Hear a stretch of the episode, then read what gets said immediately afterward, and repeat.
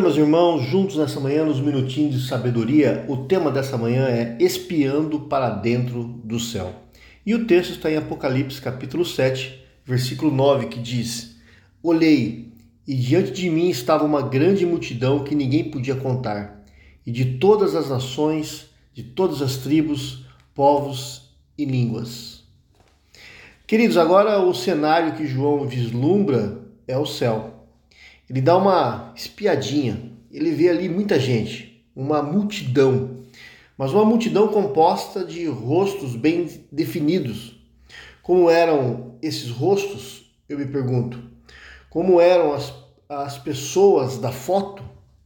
João nos diz que eram de todas as nações, tribos, povos, línguas, diferentes cores, brancos, negros, mulatos, ricos e pobres velhos e jovens, crianças, homens e mulheres, cada um com seus trajes, com suas roupas típicas.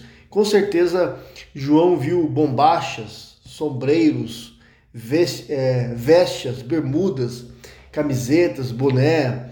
Havia mulheres com vestidos longos e coloridos, é, aventais e outros com kimonos. Com certeza, de cada uma das nações existentes no mundo, João viu um rosto na glória. Aleluia. Com seus traços culturais, as suas tradições, os seus costumes. João certamente alegrou-se ao ver as pessoas conhecidas, famílias, amigos e ainda outros que ele pudera ter evangelizado diante do ministério. Porém, lembrou-se daquelas que ele evangelizou, visitou, ajudou as necessidades, aconselhou, e por mais que tivessem ouvido as boas novas, não quiseram se render ao Senhor Jesus, e por isso não estavam entre a multidão. João também deve ter ficado com um tanto quanto encabulado ao perceber que no céu havia gente que ele considerava gente demais, gentia demais, mas que foi alcançada pela graça de Jesus. Esse dia, queridos irmãos, será surpreendente para todos que estiverem na glória.